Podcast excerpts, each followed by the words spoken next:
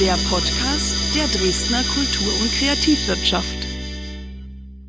Hallo und herzlich willkommen zu Caro quetscht aus, dem Podcast der Dresdner Kultur- und Kreativwirtschaft. Ich heiße Caro und quetsche aus, und zwar saftige Geschichten von Menschen, die in Dresden leben und auf unterschiedliche Weise kreativ ihr Geld verdienen. Die meisten wissen ja gar nicht, dass diese Berufe zum selben Wirtschaftszweig gehören.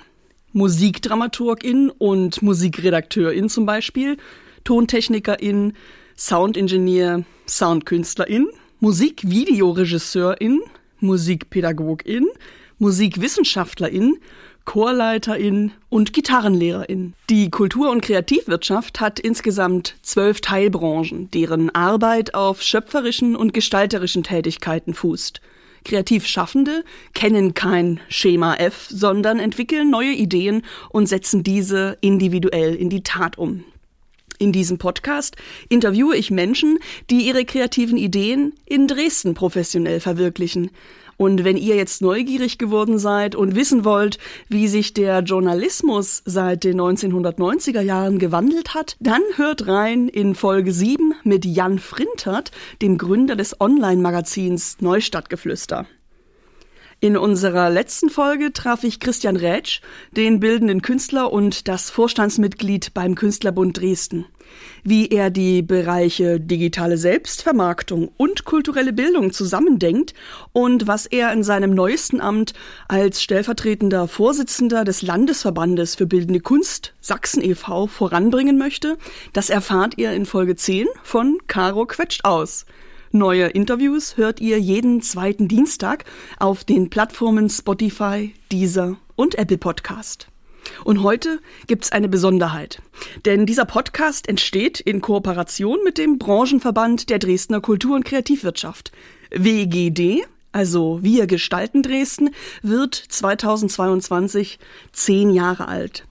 Und weil nicht nur das Jahr, sondern auch die Kultur- und Kreativwirtschaft durch zwölf teilbar ist, beleuchtet WGD jeden Monat eine andere Branche. Im April steht der Musikmarkt im Fokus, so dass ich mich passend dazu sehr auf meinen heutigen Gast freue. Denn heute blicken wir hinter die Kulissen von Caro Quetscht aus, denn mein Interviewgast sitzt normalerweise hinter den Reglern dieses Podcasts. Herzlich willkommen, lieber Johannes Gerstengarbe. Hallo, liebe Caro, schön dich hier zu hören. Wie heißt denn eigentlich deine Berufsbezeichnung? Äh, ich bin Musiker und Musikproduzent. Und was kannst du besonders gut? Ähm, schlafen. und äh, ich wollte kurz noch, äh, äh weil du gerade Jan Frintert erwähnt hast, äh, ein äh, Kompliment übermitteln quasi. Der hat nämlich zu mir gesagt, dass du alle gut aussehen lässt in diesem Podcast. Das ist jetzt nicht direkt ein visuelles Medium, aber er meinte, glaube ich, eher vom Charakter her. Ähm, gut, das setzt schon mal auf die Agenda, wie es heute weitergeht. Johannes, du bist ja sehr verwurzelt hier in der Stadtteilkultur. Ähm, hier am Standort in der Dresdner Johannstadt. Im Dezember 2020 schrieb Anja Hilgert auf www.johannstadt.de, also eine Webseite, die vom Stadtteilverein Johannstadt e.V. betrieben wird, ein ganz liebevolles Porträt über dich als Musiker und deine Arbeit hier in den Ballroom Studios. Es beginnt mit einer ausdrücklichen Wertschätzung des stimmungsvollen Ambientes. Also ich zitiere mal, was ich zugleich auch heute hier vor mir sehe. Denn es gibt viele samtbezogene Barhocker, ein Röhrenradio, erlesen gesammelte Lampenschirme und große Wandspiegel bei indirekter Beleuchtung. Ein Inventar, das sinnesfreudig auf die Kunst des guten Klangs einstimmt und die Studioatmosphäre in den Johannstädter Ballroom Studios bietet mit Teppichauslegware, Retromobiliar und feinen Gardinen ein gemütliches, familiäres Flair für professionelle Musikproduktion. Also auf der Hopfengartenstraße 1a am Rande eines Wohngebiets und auch umzingelt von Hochhäusern befindet sich nun dein voll ausgestattetes Tonstudio für Musik- und Videoproduktion. Was bedeutet dir denn eigentlich dieser Standort und auch die Vergangenheit des Gebäudes? Also das ist ja eine ehemalige Schokoladenfabrik und hier wurde wohl die Blockschokolade erfunden. Das heißt, es war schon immer kreativ in diesem Gebäude. Ich finde, das merkt man auch. Also jetzt sind auch ganz viele Kreative ähm, außer mir hier drin also Architekten und äh, Künstler, es gibt Ateliers, dann äh, Restauratorinnen. äh, und Textschreiberin, also Texterin. Und ähm, das ist mir schon wichtig, in einem kreativen Umfeld zu sein. Und was hier in dem Stadtteil noch cool ist, ist, dass es äh, sehr divers ist, also die Bevölkerungsstruktur. Und das gefällt mir auch gut, weil das auch in anderen Stadtteilen nicht unbedingt so ist. Und wie lange bist du schon hier am Standort, Johannes? Ich bin hier seit 2011 ungefähr, genau. Ich werde bestimmt nachher noch fragen, wo du vorher warst, aber am Anfang interessiert mich erstmal, du bist Musiker und Musikproduzent. Welche Instrumente spielst du denn eigentlich? Ähm, da würde ich kurz mal biografisch rangehen. Ähm, ich habe angefangen in der evangelischen Gemeinde in Halle ähm, im äh, Kinderchor von der Gemeinde. Und dann habe ich auch gleich im Posaunenchor mitgemacht. Äh, ah, vorher aber noch Blockflöte. Wichtig. Fast vergessen. Ähm, und da habe ich erst Flügelhorn gespielt, dann habe ich äh, Trompete gespielt und dann habe ich Posaune gespielt. Und dann habe ich mir im Schwimmbad einen Zahn ausgeschlagen und dann habe ich nichts mehr davon gespielt. Und äh, dann bin ich, also Gitarre fand ich durch meinen Bruder immer total cool. Also der ist nicht, der hat jetzt nicht Gitarre gespielt, aber der hat total coole Musik mit Gitarre gehört. Und ich wollte immer Slide-Gitarre spielen und ähm, als dann dieser Zahn raus war, bin ich dann an die Musikschule gegangen und habe gesagt, ich würde gerne Slide-Gitarre lernen. Und die wussten natürlich nicht, was das ist und haben das gesagt. Das ich auch gerade fragen. äh, erkläre ich gleich. Und die haben dann gesagt, naja, dann geh mal in den Keller, da ist einer, der unterrichtet Jazz. Und dann bin ich im Keller, da äh, war ein Rumäne, der Jazz, nee, ein Bulgare, der Jazz unterrichtet hat und bei dem hatte ich dann Wladimir Iljev, also bei dem hatte ich dann sieben Jahre Unterricht. Genau, Slide-Gitarre ist, ähm, also wenn man mit einem Flaschenhals ursprünglich einen abgekloppten äh, auf den Seiten äh, so rum, rummehrt. Also mit einem Bottleneck. Bottleneck-Gitarre wird es auch genannt. Wer jetzt gar keine Vorstellung hat vom Klang, äh, vielleicht habt ihr schon mal ha Hawaii-Gitarre gehört. Das wird auch so ähnlich gespielt. Plus, ähm, also das ist dann ähm, Lap-Stil, also dass die, dieses Instrument auf dem Schoß liegt. Oder Pedal-Stil, das ist dann so ein ähm, richtig mit so Stelzen und dann hat man ganz viele Pedale und äh, dann spielt man halt auch entweder mit so Metall oder mit einem Glas Bottleneck quasi und das macht diese diese Art Geräusch und das fand ich immer ganz großartig, weil also es gibt einen, der heißt Ray Cooder, den kennen die meisten nur als Produzent von Buena Vista Social Club. Ähm, da gibt es einen schönen Film von Wim Wenders, oder das ist ja ein Deutscher, ne? dann ist es Wim Wenders. Ähm, und der hat aber davor ganz tolle Platten schon gemacht und der ist, also der singt quasi mit seiner Gitarre. Also äh, da ist so viel Gefühl drin, das wollte ich auch können. Und deswegen wollte ich das immer spielen können. Ich merke schon, deine Stimme ist auch ein Instrument, das du gut beherrschst, denn du kannst sogar deine Gitarre mit äh, der eigenen Stimme und Zunge nachimitieren. ich kann es probieren, ja. Also Gesangsunterricht hatte ich dann später auch noch. Da lernt man sowas zwar nicht, aber äh, so ein bisschen Beherrschung äh, der Stimmlippen, genau. Da hatte ich Opern-Gesangsunterricht in Halle vier Jahre lang. Das war auch sehr cool. Das klingt so, als hättest du gar nicht so viel Fokus auf deine Schulzeit, sondern eher auf die Freizeit und äh, das musikalische Erlernen nach dem Schulunterricht gelegt. Na, in der Schule war ich im Schulorchester. genau, äh, ja, Schule, also da war immer mein Credo, also wenn man schon da ist, kann man auch aufpassen. Und dann musste ich halt nachmittags nichts mehr machen. Und äh, sag mal, du hast erwähnt, Wladimir Iljev hat dich sieben Jahre lang als Lehrer begleitet. Das mhm. ist für mich, finde ich, eine ganz lange Zeit. Gab mhm. es denn ansonsten schon mal jemanden, mit dem du musikalisch regelmäßig über so eine lange Zeit Austausch hattest? Na, ich habe zur gleichen Zeit mit Klavier auch angefangen und meine Klavierlehrerin war fast noch ein größerer Einfluss. Äh, die wohnt immer noch in Halle. Das ist äh, Frau Schreiber, heißt die.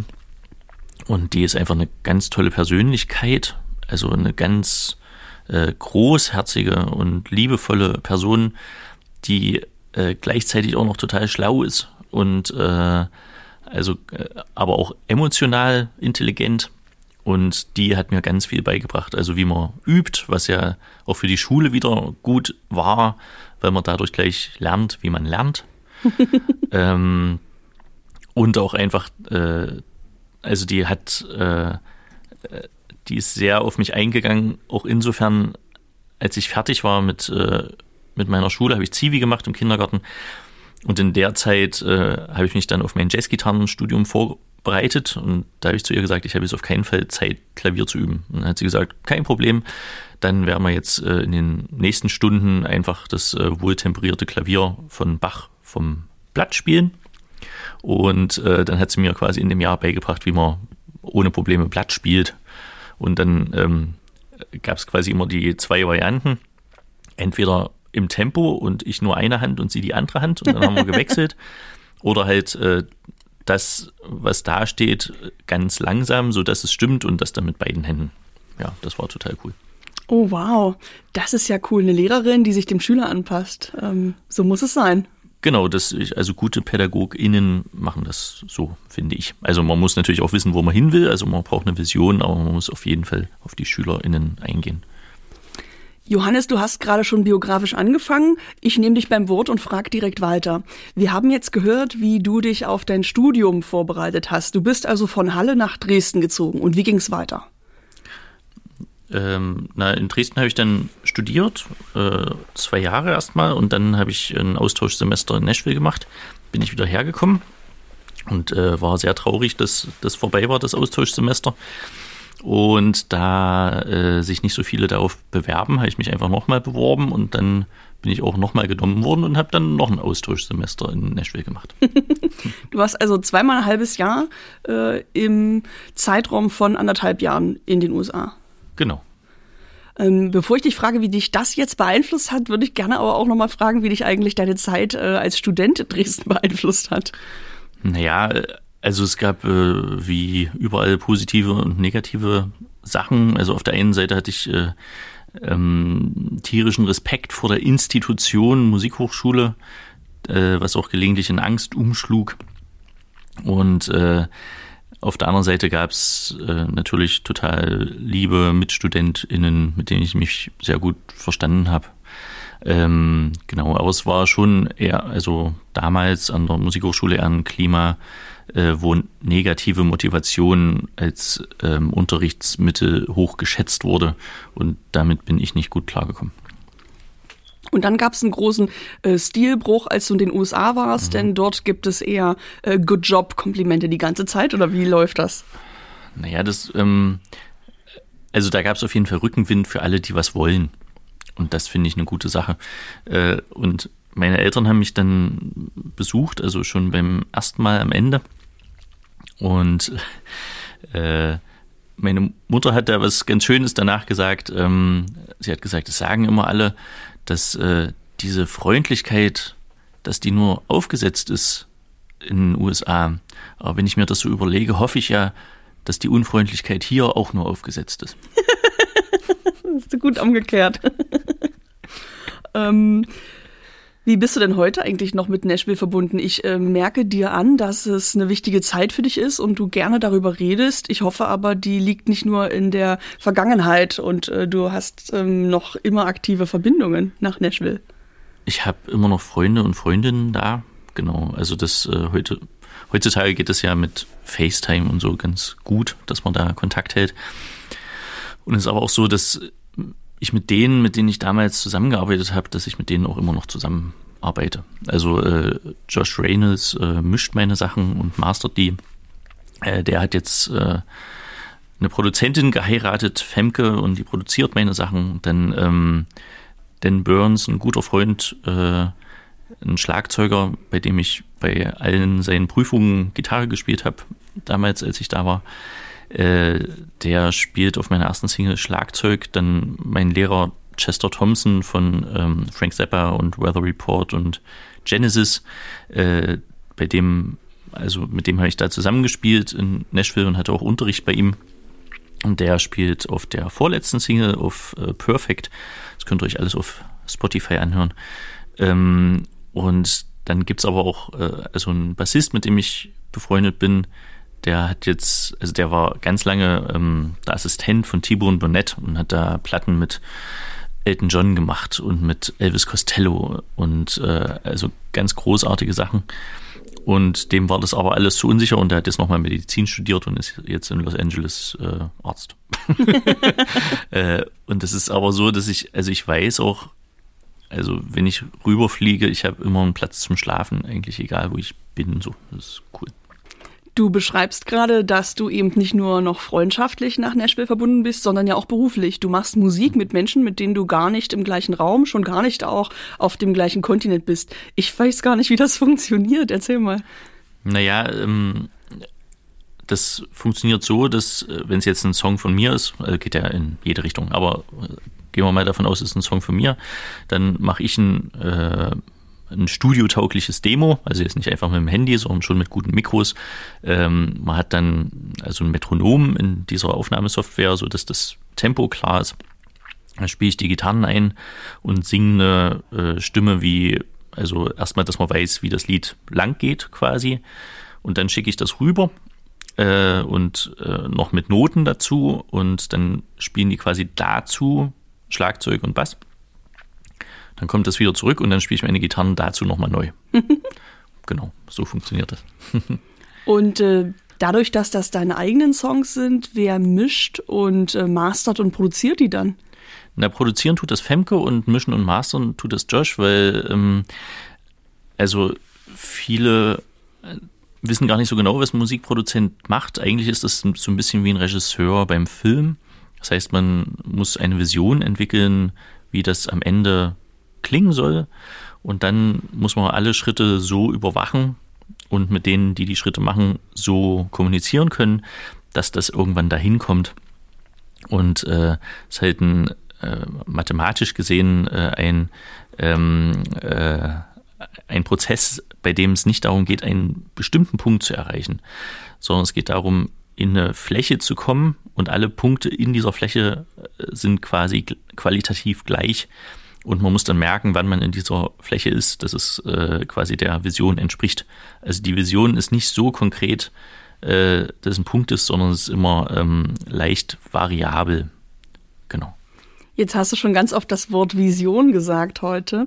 Ähm, und ich bin mal interessiert, wie du das eigentlich handhabst. Du sagst, du bist Musikproduzent, wenn andere Leute zu dir ins Tonstudio hier in die Ballroom Studios kommen und gleichzeitig stehst du jetzt auch auf der anderen Seite der Medaille und bist äh, Musiker, der auch jemanden hat, der mit ihm zusammen Songs produziert. Wie fühlt sich das denn eigentlich an und wie switchst du da auf die andere Seite?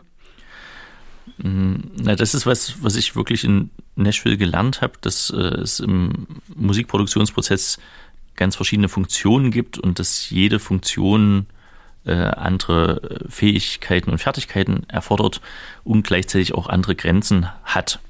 Und äh, ich hatte in den letzten 20 Jahren, in denen ich das jetzt hier irgendwie alles schon so mache, äh, das Glück, ganz viele von diesen Funktionen ausfüllen zu dürfen. Also ich habe Sachen komponiert, ich habe Sachen arrangiert, also auch für Musikschulorchester oder so. Äh, ich habe ähm, als äh, Studiomusiker gearbeitet, das habe ich äh, mal relativ häufig sogar gemacht, äh, so 2009 bis 2013 ungefähr. Ähm, war ich so der Haus- und Hofgitarrist für so ein Produzententeam aus Berlin. Und da bin, war ich fast jede Woche in Berlin und habe für irgendwelche Produktionen von denen Gitarre eingespielt. Äh, was dazu geführt hat, dass ich äh, also bei The Baseballs mitgemacht habe. Die waren dann in, äh, in den, also in England äh, Platz 4, glaube ich. Und äh, dann bei den Prinzen habe ich mitgespielt und äh, also schon einige Sachen, die man so kennt. Aber ich habe die Künstler eigentlich nie kennengelernt.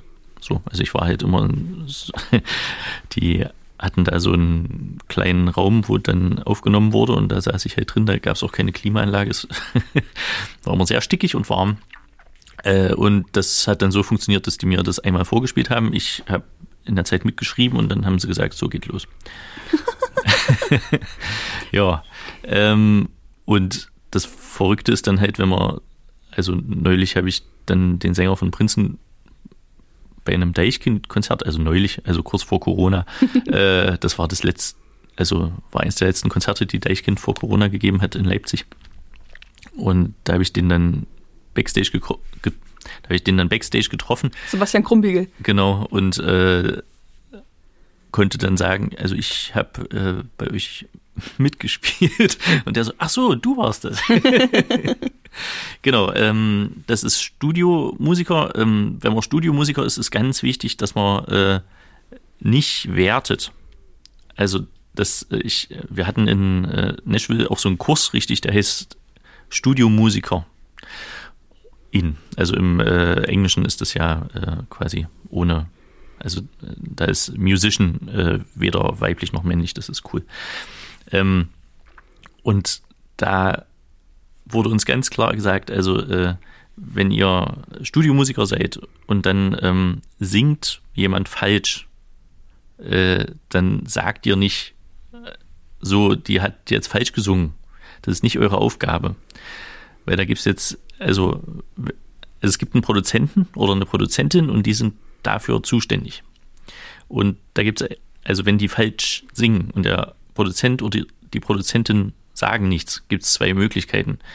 Ähm, entweder man pitcht das danach, so, also man korrigiert es und äh, die ist deswegen dort gerade die Sängerin oder ist deswegen gerade der Sänger, äh, weil die durch das Optische eher äh, punkten.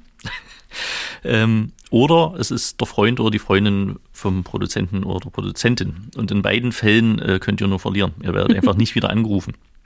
Und es ist nicht eure Aufgabe. So. Ähm, genau, also Studiomusiker war ich dann äh, und dann habe ich äh, natürlich schon seit dem Zivi, also kurz nach dem Zivi, äh, habe ich aufgenommen, gemischt und gemastert.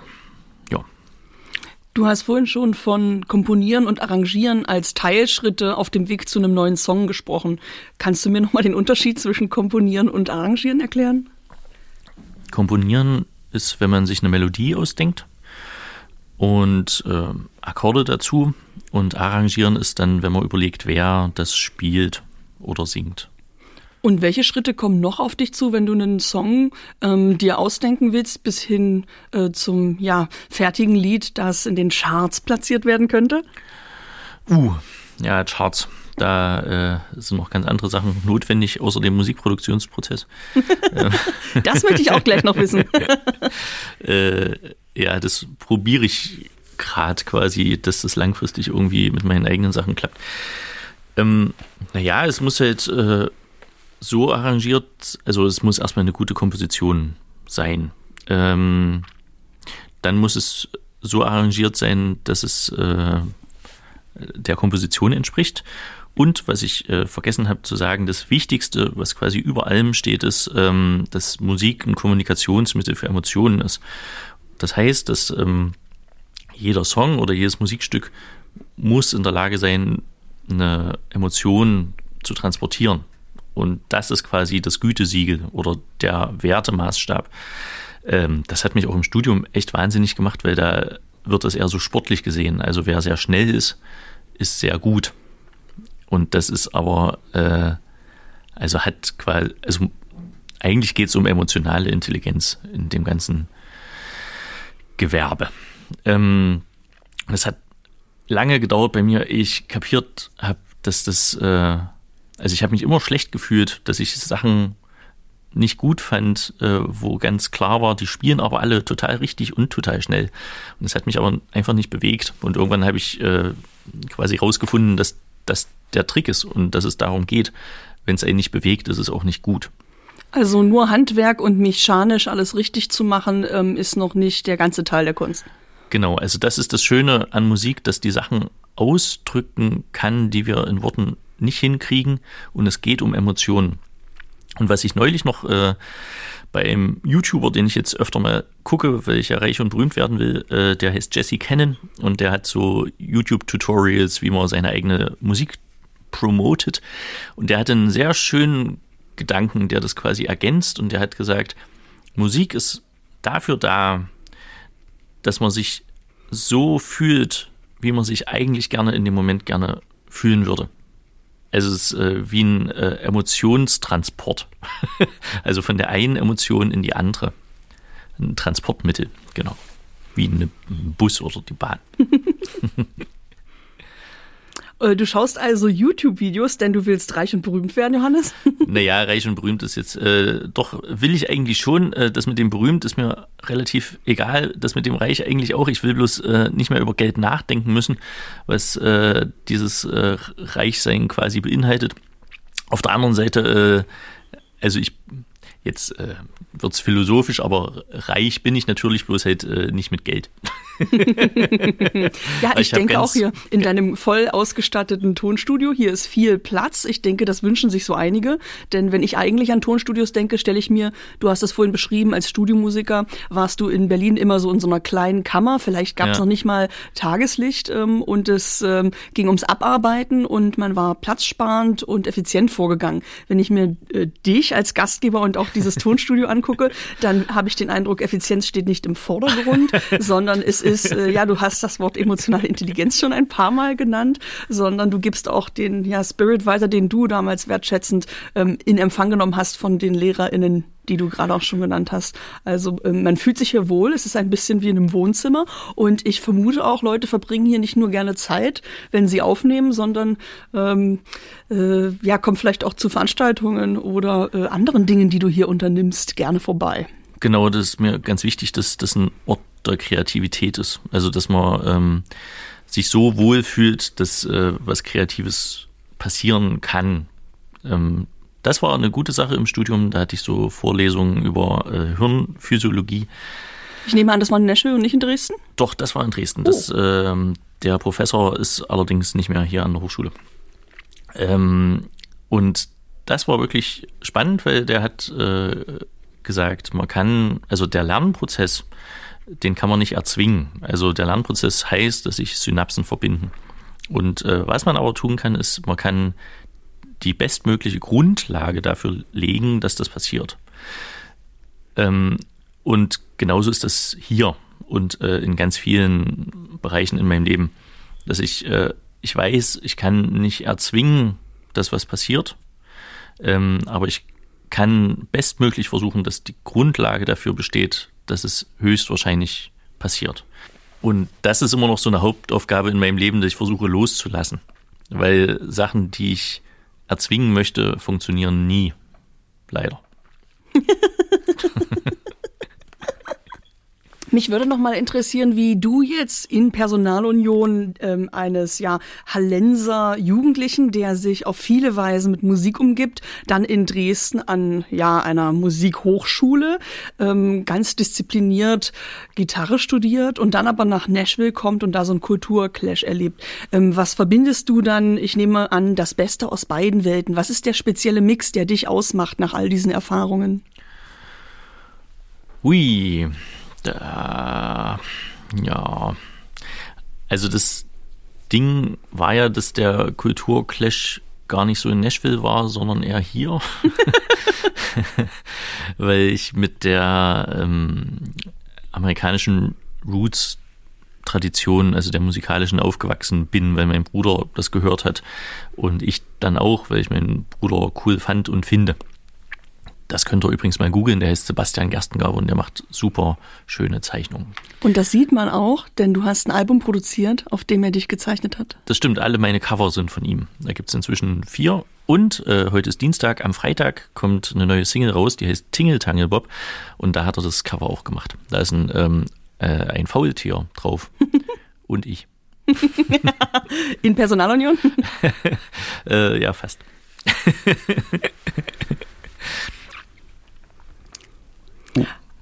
Ach so, ich dachte, du, deine Antwort ging noch weiter. Ich, äh, ich hoffe in Wirklichkeit, dass du noch mal über Scheitern als Schan, äh, Scheitern äh, als Scheitern Chance. als Schande. Scheitern dann als rede ich doch mal über Scheitern als Schande.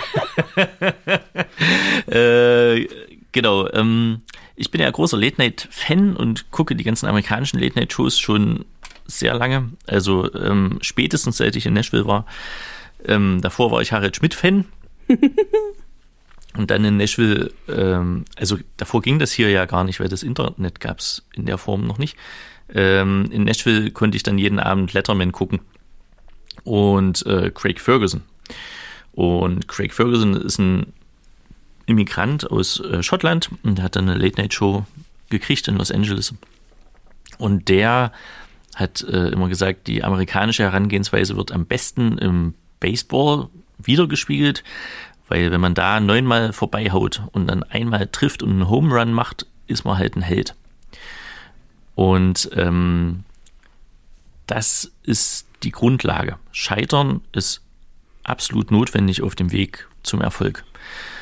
Und das ist mir rational total klar, aber emotional trifft es mich trotzdem jedes Mal, wenn ich scheitere. Aber das meinte ich vorhin mit dem Loslassen. Man muss das echt lernen. Äh, deswegen meditiere ich und mache Yoga schon seit ein paar Jahren, dass man das loslässt. Ja, weil in Deutschland kriegt man eher Tadel, dass man es neunmal nicht geschafft hat. Ja, und genau. in den USA äh, kriegst du dann einen Klopfer auf den Rücken, weil du hast es beim zehnten Mal endlich gut hingekriegt. Genau, ja. Ähm, gib mal ein Beispiel, wo du schon gescheitert bist und äh, ja, um welche, um welche Umwege du dann doch noch auf deinen Pfad gelangt bist. Also was ist durch Scheitern vielleicht auch als nicht vorhergesehener Teil in dein Leben getreten? Ja, ähm, na letztendlich, das heißt ja Ballroom Studios hier und es ist gar, gar kein Ballsaal. Und das liegt daran, dass äh, der Name von einem Projekt kommt, wo wir wirklich äh, einen Ballsaal in ein Studio verwandeln wollten, und zwar für äh, Ton und Fotografie und äh, Video. Und das, da haben wir dann in dem Gebäude auch einige sehr schöne, also über 50 Ballroom-Sessions gemacht, die es auf YouTube immer noch gibt. Ähm, und das hat dann aber trotzdem nicht geklappt, wegen des Geldes. Das war einfach dann zu teuer, wie die monatliche Miete gewesen wäre. Das hätte man sehr schwer hingekriegt. Äh, das war ein Scheitern, aber. Ähm, Was hattet ihr denn da eigentlich vor? Du sagst wir, das klingt so, als wäre ein großes Team dabei gewesen. Genau. Also Mokost war dabei und äh, Stefan Böhlich und äh, Frank Hellwig und äh, auch noch andere Studiobetreiber quasi, Nathanael Wendt äh, und ähm, Niklas Wenzel die da quasi alle mit rein wollten. Ich überlege gerade, ob ich noch irgendwen vergessen habe. Also Stefan Wiegand ist dann später noch mit dazugekommen und äh, Erich von der Groove Station. Ähm, das war schon so ein kreativer Kreis, der sehr schön war. Ähm, und das wäre halt in einem Gebäude äh, alles zusammen gewesen, was irgendwie wichtig ist für was ich vorhin schon gesagt habe, als du Hit meintest, da ist noch viel mehr nötig als Musikproduktion. Also man braucht das ganze optische drumherum, ähm, man braucht gutes Management, gutes Booking. Und das hätten wir versucht quasi in diesem Gebäude zu bündeln. Ähm, das Schöne ist, dass dieser Gedanke jetzt äh, von der Wirtschaftsförderung wieder aufgenommen wurde, äh, fast zehn Jahre später.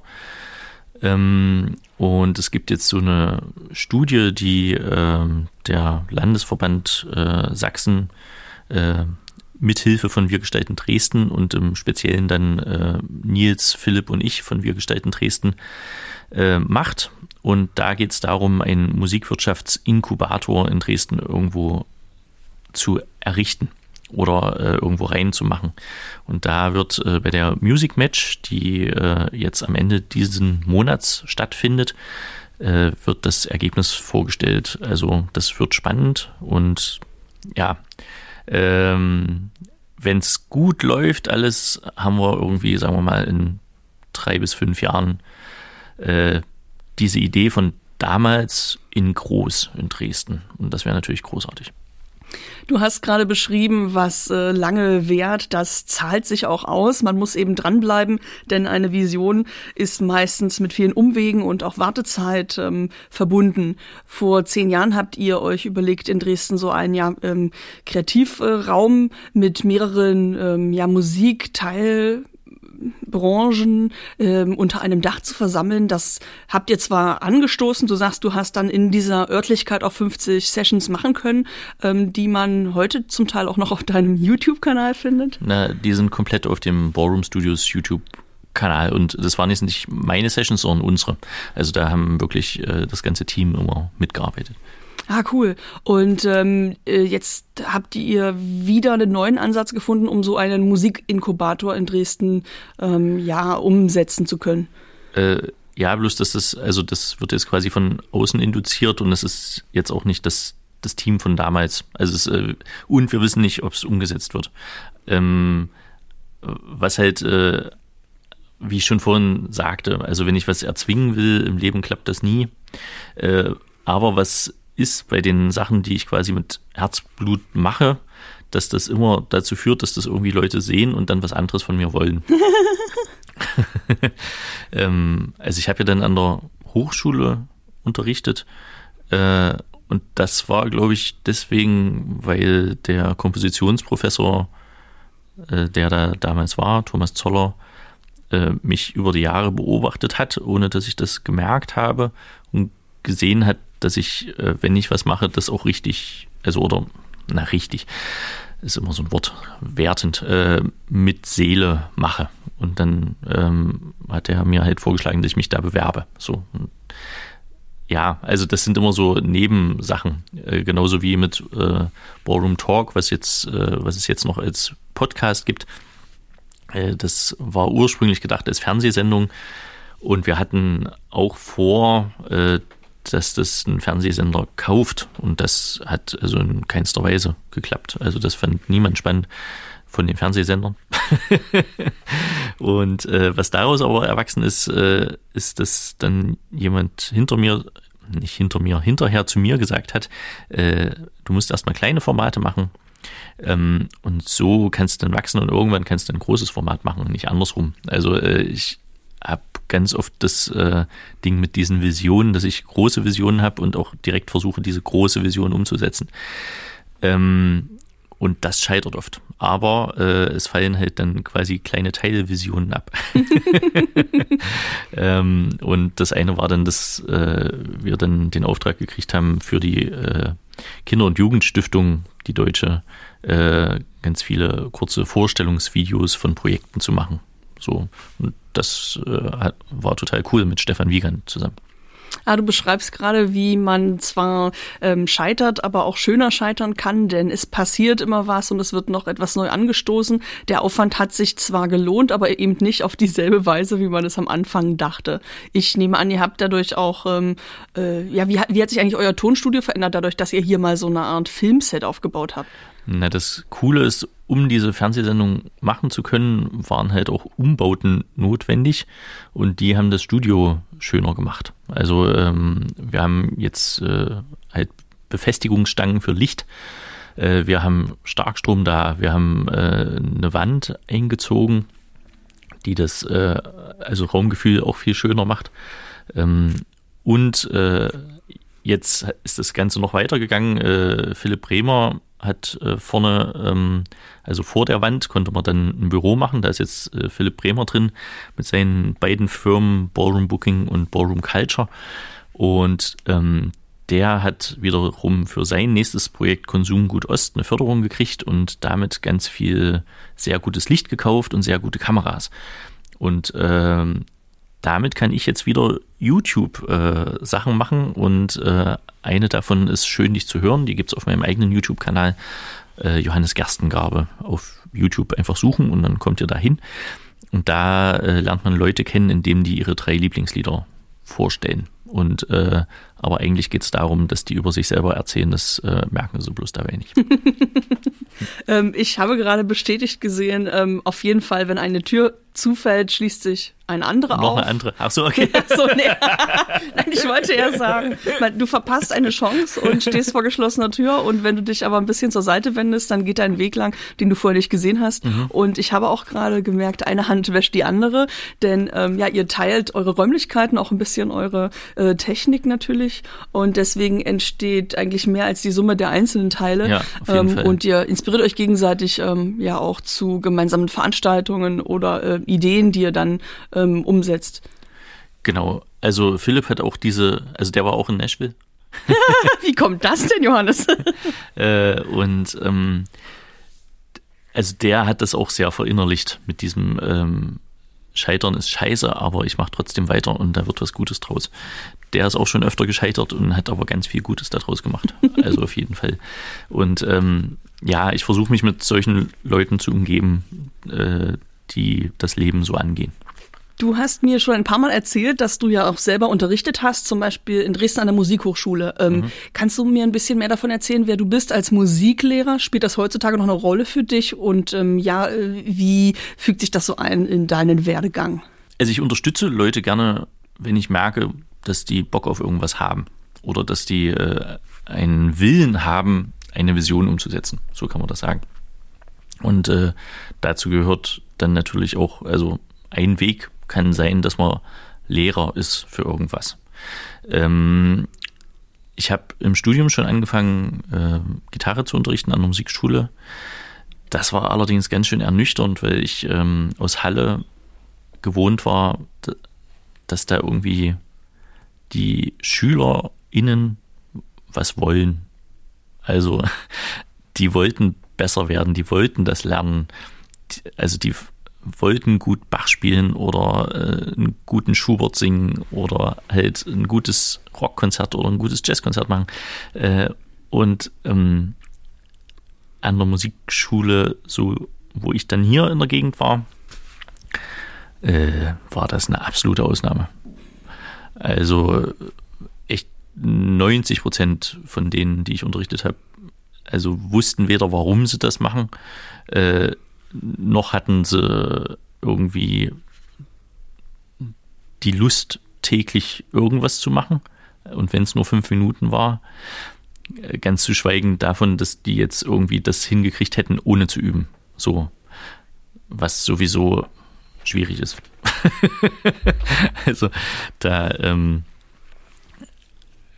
also man, es geht ja nicht, dass man einfach jetzt Talent hat, das ist sowieso ein schwieriger Begriff, und dann kann man irgendwas einfach, das äh, ist extremst selten. Also es gibt Leuten, denen das sehr zufällt, aber die müssen ja trotzdem diese 10.000 Stunden erstmal machen. So. Ähm, und ja, also das war schon echt, äh, das hat mich, also das Unterrichten von Menschen, die das überhaupt nicht interessiert, das hat mir sehr viel Kraft entzogen. Deswegen mache ich das auch nicht mehr. Ähm, das war an der Hochschule anders. Erstmal. Also die eigentlich alle, die da sind, wollen was. Äh, jetzt war es allerdings so, dass ich ein Pflichtfach unterrichtet habe. Johannes. äh, und zwar arrangieren. Und das, da hat man dann doch ähnliche Probleme, dass äh, die jetzt nicht wussten, wofür das da war. Und eigentlich wollten sie in der Zeit lieber üben, dass sie schneller werden auf ihrem Instrument. Weil schnell sein ist ja sehr wichtig. Hat man ja schon geklärt. und äh, was ich auch faszinierend fand, ähm, ich habe äh, also die Jazz-Hauptfachleute unterrichtet, also die ein Instrument studieren im Hauptfach. Äh, und dann habe ich die unterrichtet, die Schulmusik studiert haben, also die LehrerInnen werden. Und äh, die waren eigentlich alle viel besser. Also äh, was, ähm, das habe ich meinen Student, Studierenden damals äh, auch schon immer gesagt. Es gab welche, die haben einfach nur das Instrument künstlerisch studiert und da Pädagogik nicht mitgemacht und sich deswegen ganz toll gefühlt, weil sie ja Künstler sind. So. Und dann habe ich immer gesagt, na, dann kannst du das aber auch lassen mit dem Studieren, weil wenn du gut bist, bist du gut und dann kriegst du auch Kontakte. Wenn du das studierst hier, dann ist es schlau, die Pädagogik mitzumachen, weil wenn du dann mal Geld brauchst, kriegst du mehr Geld beim Unterrichten. Und vor allem weißt du, wie es geht. Also jedenfalls teilweise. Also du kriegst Methoden mit, äh, wie du da ein bisschen besser das machen kannst. Also wie ich vorhin erzählt habe, äh, wo der Professor eine kleine orale Spasme, wie unser Dresdner Mitbürger Olaf Schubert sagen würde. Ähm, du kriegst äh, Handwerkszeug, wie du ein bisschen besser unterrichten kannst. Es ist jetzt auch nicht wirklich nah an der Realität leider, weil ich, wie gesagt, erst nach, nach dem Studium gemerkt habe, dass 90 Prozent der äh, Kinder, die man unterrichtet, überhaupt keinen Bock haben und äh, auch keine Zeit und nicht fleißig. Ähm, und wie man damit umgeht, wurde uns nicht beigebracht. Aber es wurde wenigstens ein bisschen äh, beigebracht, wie das Gehirn funktioniert und sowas. Und wenn man das nicht mitmacht, sondern nur künstlerisch da durchgeht, kann man das Studium lassen. Also das ist Quatsch. Und wie lange hast du an der Musikhochschule hier in Dresden unterrichtet? Das waren sieben Jahre. Und warum hast du aufgehört?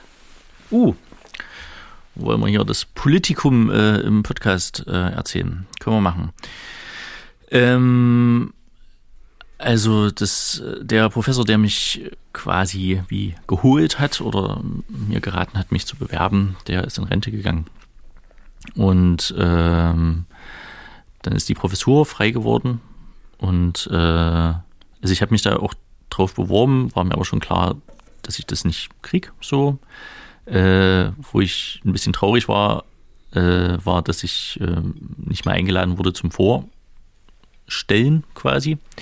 Und ich hatte aber als Lehrbeauftragter schon Kompositionen auch unterrichtet im Hauptfach. Äh, das fand ich ein bisschen blöd, auch deswegen, weil ich äh, fünf Jahre ähm, ehrenamtlich äh, Lehrbeauftragtenvertreter war an der Musikhochschule. Genau. aber also ja, das war dann so, da hatte ich mich auch mit abgefunden, dass das so ist. und dann habe ich gewartet, wie dann diese Liste ist von den Leuten, die sie einladen. Und das waren dann acht Leute die sie eingeladen haben für die Professur Komposition Jazz Rock Pop. Und das waren dann acht weiße Männer, die alle nur Jazz machen. Und das war mir irgendwie sehr eingeschränkt insgesamt. Also es heißt Jazz Rock Pop, da war niemand dabei, der Rock oder Pop macht. Dann waren es alles nur Männer. Es war sogar ein Mann aus äh, London, der dann gekommen ist äh, zu der Vorstellung. Oder also der eingeladen wurde, ob der gekommen ist, habe ich keine Ahnung. Ähm, und das habe ich dann in einer E-Mail äh, also auch kommuniziert, dass ich das nicht gut finde und das habe ich äh, emotional kommuniziert. Äh, wo dann einige zu mir gesagt haben, dass das äh, zu, also dass das blöd ist, wenn man das so emotional macht, sehe ich ein. Aber das war irgendwie, fand ich auch emotional einfach, äh, also ich war emotional und deswegen habe ich das so geschrieben. und ähm, da kam dann also direkt äh, eine halbe Stunde später äh, eine Mail zurück, dass ich äh, also dass das äh, selbstbezogen und äh, egozentrisch sei, dass ich sowas schreiben würde und dass eine Berufungskommission nichts mit dem Tod von George Floyd zu tun hätte, was ich auch nicht geschrieben habe ja, so halt. Und da dachte ich, naja, mit solchen Leuten will ich jetzt vielleicht einfach nicht mehr zusammenarbeiten und habe äh, dann geschrieben, dass ich ab dem nächsten Semester nicht mehr zur Verfügung stehe und mich für die schöne Zeit bedanke.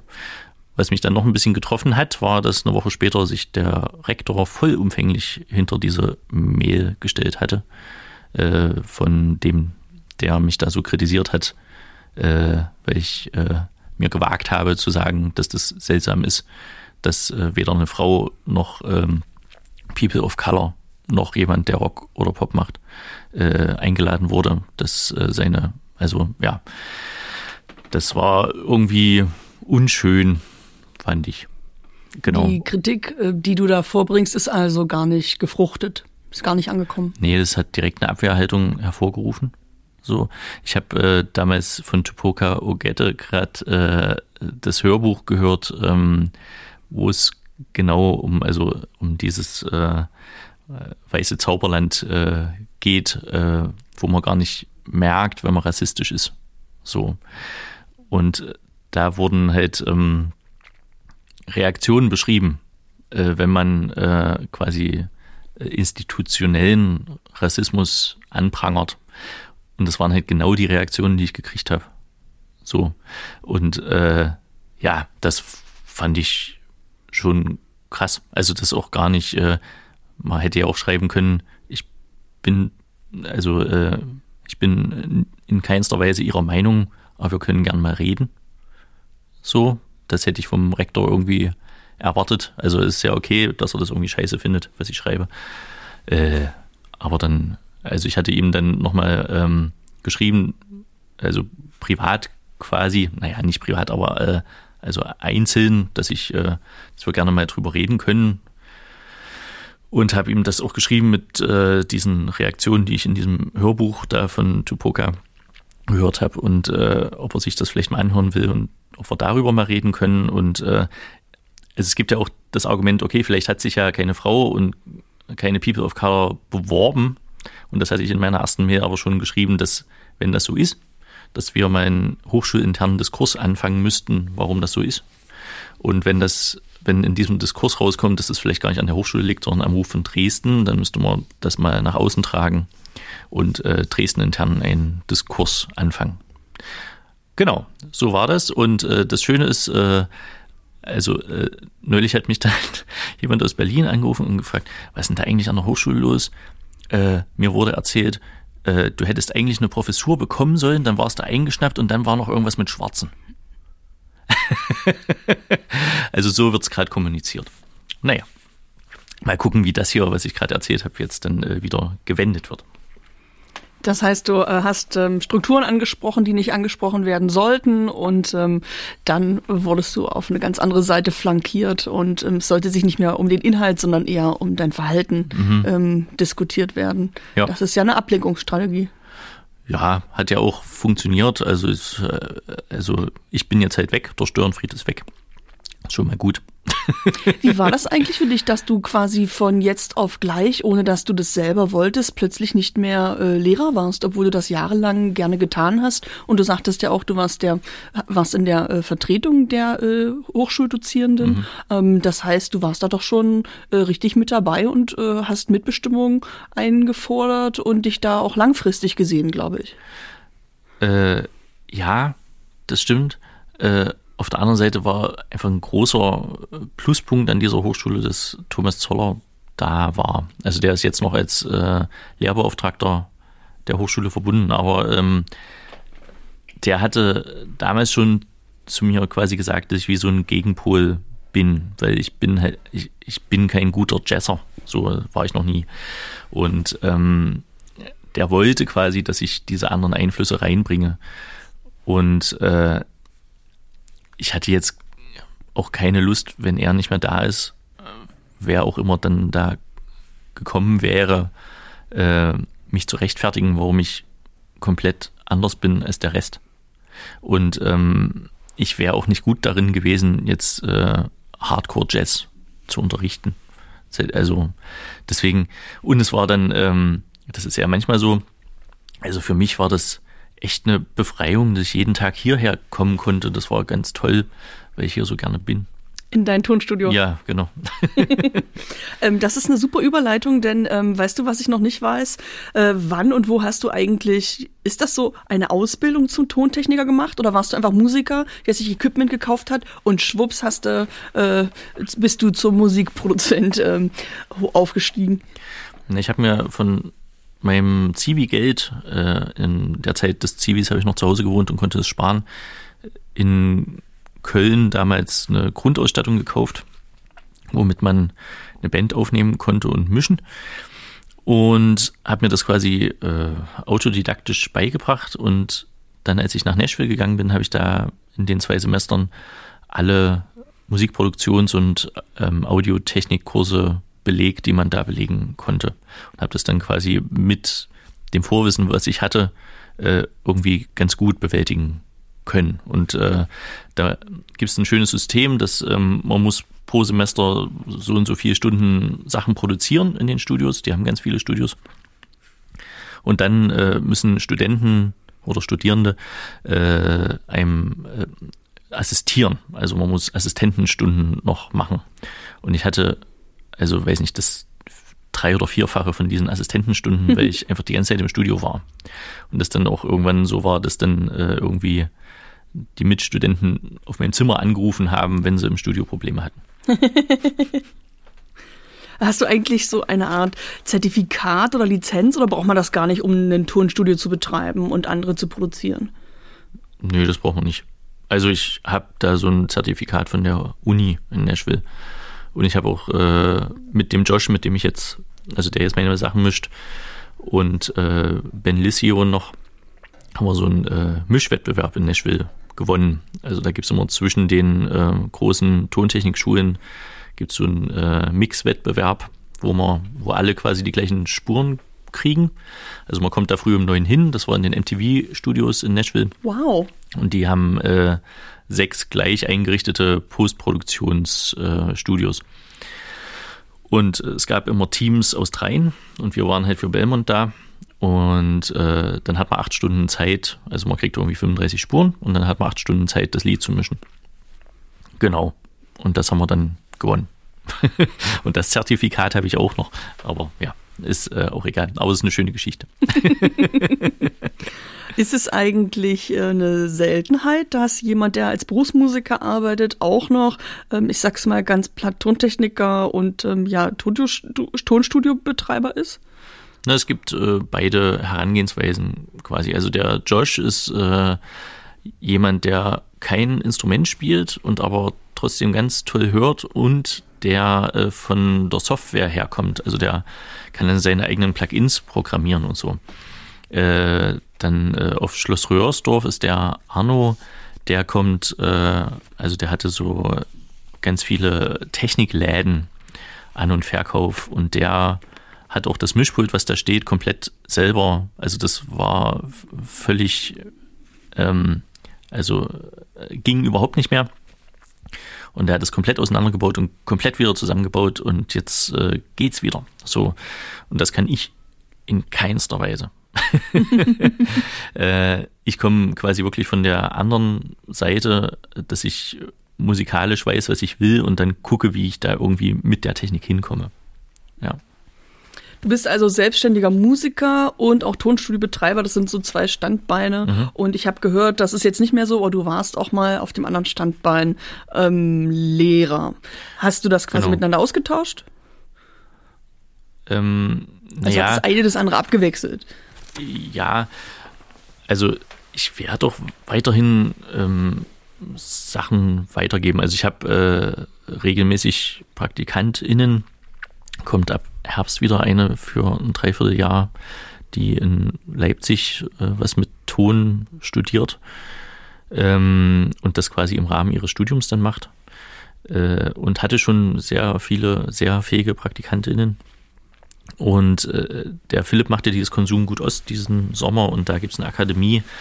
Und da werde ich auch äh, quasi Musikproduktion lehren. Also das mit dem Lehren ist nicht vorbei.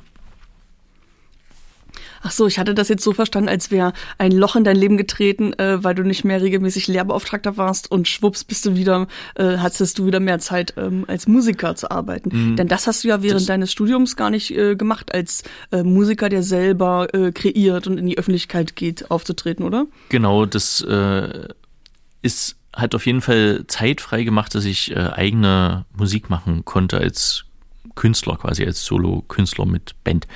Ähm, und das äh, macht mir total Freude und das ist letztendlich auch das, weswegen ich das alles angefangen habe. Also ich hatte mit 16 schon eine Band mit eigenen Sachen und wollte das immer machen. Also es war immer mein Ziel, gute Songs zu schreiben und dann äh, die auf der Bühne irgendwie darzubieten. Und jetzt habe ich das Glück, eine großartige Band gefunden zu haben. Und am 7. Mai äh, spielen wir hier auf dem Neumarkt, 16 Uhr. Könnt ihr alle kommen. Wie kam es dazu? ähm, naja, ich, äh, also du hast ja auch schon Annika Jankowski äh, interviewt hier und bei der wird die nächste EP, die jetzt rauskommt, im Verlag, ähm, also verlegt werden. Und äh, durch ihre Kontakte quasi äh, hat sie mich empfohlen und deswegen darf ich da spielen mit meiner Band.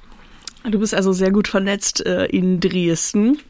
Und ich habe ähm, hab vorhin schon gemerkt, ähm, dass, als ich äh, danach fragte, wie ein Song entsteht ähm, und wie man den dann in die Charts platziert, hast du gesagt, das sind wie zwei verschiedene Wissenschaften. Äh, mhm. Das eine ist ein gutes Lied zu produzieren, aber ja. sobald dann die Datei äh, geschliffen ist, ähm, geht eigentlich wieder von vorne los. Kannst du mal beschreiben, was dein Ziel äh, vor Augen ist, welche Vision du jetzt hast als Johannes, ähm, der Berufsmusiker äh, mit der eigenen Band, die du ja auch für deine EP zusammengestellt hast?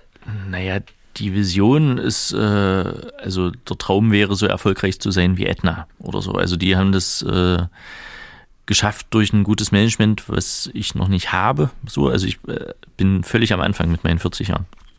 Ähm, haben die das äh, geschafft, in äh, Spotify-Playlists zu kommen, die kuratiert sind. So, das ist super schwer, da reinzukommen.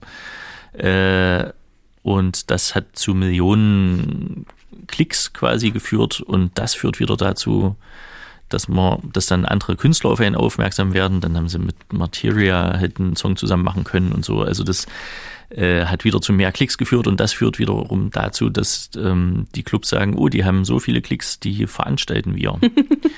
äh, und dann macht man eine Tour und dann sind die Clubs dann auch voll, weil ja ganz viele Leute das hören. Tja, wie kannst du denn jetzt die Algorithmen beeinflussen? Ähm, naja, da bin ich halt äh, dran und versuche mein Bestes, das äh, ich äh, da sind wir wieder vorhin wie bei dem Lernen. Also man kann das nicht erzwingen. Ich möchte das gerne erzwingen. Das geht nicht. äh, deswegen muss ich meditieren und das loslassen. und äh, man kann aber die besten Voraussetzungen schaffen, dass die Algorithmen einen quasi äh, wahrnehmen. Und das ist erstmal, dass man ganz viel macht. Leider. In diesem Fall ist äh, mehr mehr. und äh, deswegen äh, ist es so, dass ich gerade fast jeden Tag auf YouTube ein Video veröffentliche. So. Und das wird auch besser dadurch. Und ich versuche auch nur Sachen irgendwie zu veröffentlichen, die ich selber gut finde. Also ich veröffentliche jetzt nicht einfach Quatsch, nur äh, weil ich was veröffentlichen muss. Genau, ja, und das probiere ich halt. Äh, und dann kommen, also wir haben ein komplettes Album fertig und äh, aber wegen der Algorithmen sind äh, quasi Songs, die keine Singles sind, wie ähm, also so dem Hund zum Fraß vorgeworfene Songs, die sind dann einfach weg. Das heißt, man muss so viele Singles machen wie möglich. Das heißt, dieses Album wurde in zwei EPs aufgeteilt und für diese EPs gibt es jeweils Singles. So. Und die erste kommt jetzt diesen Freitag. Tingle Tangle Bob. Das heißt, wenn die wirtschaftlichen Aspekte auf deine künstlerischen Aspekte treffen, äh, mhm. äh, dann äh, musst du gut jonglieren, denn ähm, hast du dir eigentlich so eine Art Zeithorizont vorgenommen? Denn du hast ja bisher in Vorleistung gegangen und hast ja. viel investiert, ja. nicht nur deine eigene Arbeitszeit, sondern auch die von anderen Leuten und hast eben äh, mhm. ja viel aus eigener Tasche bezahlt und weißt noch gar nicht, äh, wird sich das überhaupt rentieren? Äh, hoffentlich komme ich wieder auf Null. Ähm, und weißt du, was mir auch aufgefallen ist? Deine mhm. eigentliche Währung ist ja noch nicht mal unbedingt das Geld, sondern erstmal die Aufmerksamkeit und die öffentliche ähm, ja, Wahrnehmung. Ja, das stimmt. Ähm, naja, der Zeithorizont, äh, hm, das ist wieder das mit dem Erzwingen. Äh, ich wünsche mir, dass das bis zum Ende des Jahres äh, irgendwie, dass man sieht, es wird. Äh, auf der anderen Seite sieht man jetzt schon auch, dass es wird. Ähm, realistisch gesehen wird es ein paar Jahre dauern, ehe das äh, komplett gut läuft. Aber ich bin überzeugt davon, dass es gut läuft. Woran erkennst du denn, dass du zufrieden sein kannst mit äh, dem, was du schaffst? Hast du dir da so ein paar Etappenziele gesetzt? Oh, na, nicht bewusst. Äh, aber man sieht jetzt einfach wie, also man sieht es auch an den Zahlen. Also dass äh, jetzt zum Beispiel diese YouTube-Reihe, dass die Leute das wirklich gucken. Also die, die es gucken, die gucken es dann auch durch. So, und das fetzt. Und ähm, erzähl mir mal noch mehr, wie man jetzt diesen, äh, diese Aufmerksamkeit kreiert. Also eure Songs sind fertig produziert, gut mhm. geschliffen. Und äh, wie kommst du jetzt äh, an einen flüssigen Algorithmus, der dich pusht und an Menschen, die mehr von dir und deiner Kunst erfahren? Also eigentlich hast du alles, was du musikalisch und künstlerisch äh, mhm. bieten musst, ist schon längst da. Ja. Ähm, und jetzt, wie kreierst du den Basis, den man so braucht? Naja, man braucht irgendwie einen Katalysator, wer auch immer das ist. Äh, und ansonsten mache ich das quasi alles richtig, wie man es halt so richtig machen kann. Also es kommen jetzt alle vier bis sechs Wochen Singles auf äh, Spotify raus. Äh, und wenn ich ganz dolle Glück habe, also das wäre dann quasi ein, ein Sechser im Lotto, kommt das äh, auch irgendwann auf eine kuratierte Playlist bei Spotify. Und dann ist alles gut. und ansonsten haben wir aber ähm, mit Nicole Wiese, äh, also die war insgesamt sieben Tage, war die hier. Zwei Tage im Januar und dann nochmal fünf äh, im, im, Februar oder war es März, habe ich vergessen. Ähm, und mit der haben wir eine großartige Live-Show äh, entworfen. Also sie hat die entworfen, wir haben also ganz viel Sport gemacht und die dann umgesetzt. Und, Wie heißt äh, Ihre Berufsbezeichnung in dem Fall? Äh, sie sagt, sie baut Shows. Äh, aber sie, also sie inszeniert euch ja quasi. Sie inszenieren ist ein bisschen gut, wie so ja. eine Regisseurin für ja, eine Live-Show. Kann man sagen, genau. Okay. Sie macht die Live-Regie, vielleicht kann man das sagen. Ja. Äh, und die Show ist großartig, die ist total lustig, die hat äh, total Wumms, also hat ganz viel Energie. Ich habe großartige Musiker dabei. Ähm, und ja, also äh, sobald das dann mal anläuft und wir das äh, öfter zeigen können, also deswegen ist das so cool, dass wir es am 7. Mai machen können auf dem Neumarkt, äh, das äh, erreicht ja dann auch wieder Menschen einfach äh, emotional, weil es ist auch eine emotionale Show, man fühlt sich danach anders als vorher und zwar besser. und äh, wenn das äh, die Runde macht, so, und dann irgendwann mal eine Managerin oder ein Manager das mitkriegt, die auch noch Einfluss haben, mhm. äh, dann kommt man in ganz andere Kreise rein. Und also da bin ich schon, jetzt aber noch nicht. Dein aktuelles Etappenziel ist äh, in Umlauf kommen und ja. weiter zirkulieren, mhm. äh, sodass nicht nur du dich an Leute richtest, sondern die sich auch miteinander über dich und deine Musik ja, unterhalten. Genau. Ähm, und äh, erzähl mal, das war jetzt ein Showcase-Konzert, das ihr aufgenommen habt, um eben daraus verschiedene Videos zu produzieren, die ihr wie jetzt weiter in Umlauf bringt? Genau, das war netterweise auch mit Hilfe von Wir gestalten Dresden. Da gab es nämlich so ein Matching-Fonds. Und äh, davon ähm, wurden also erstmal das Mischen und das Mastern und auch ein bisschen von der Produktion für das Album bezahlt.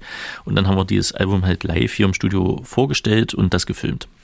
Ähm, und äh, neben dem, dass wir jetzt halt eine Show haben, erstmal, die wir äh, live vorstellen können, haben wir es äh, mit diesem Film quasi oder also haben wir so ein vier Minuten Zusammenschnitt gemacht, der ist aber nicht öffentlich, sondern der wird an äh, also Booking-Firmen und Manager quasi weitergeschickt und auch an Clubs, die vielleicht einen booken wollen, äh, wo man ähm, die Energie äh, des Live-Geschehens merkt. So. Und äh, was jetzt auch noch ist, also in nächsten Monaten kommt ja ein Song nach dem anderen raus und es wird auch immer ein Live-Video von diesem Showcase jedes Mal zu der Single geben. Da habt ihr aber viele Fliegen mit einer Klappe geschlagen. Das stimmt, ja.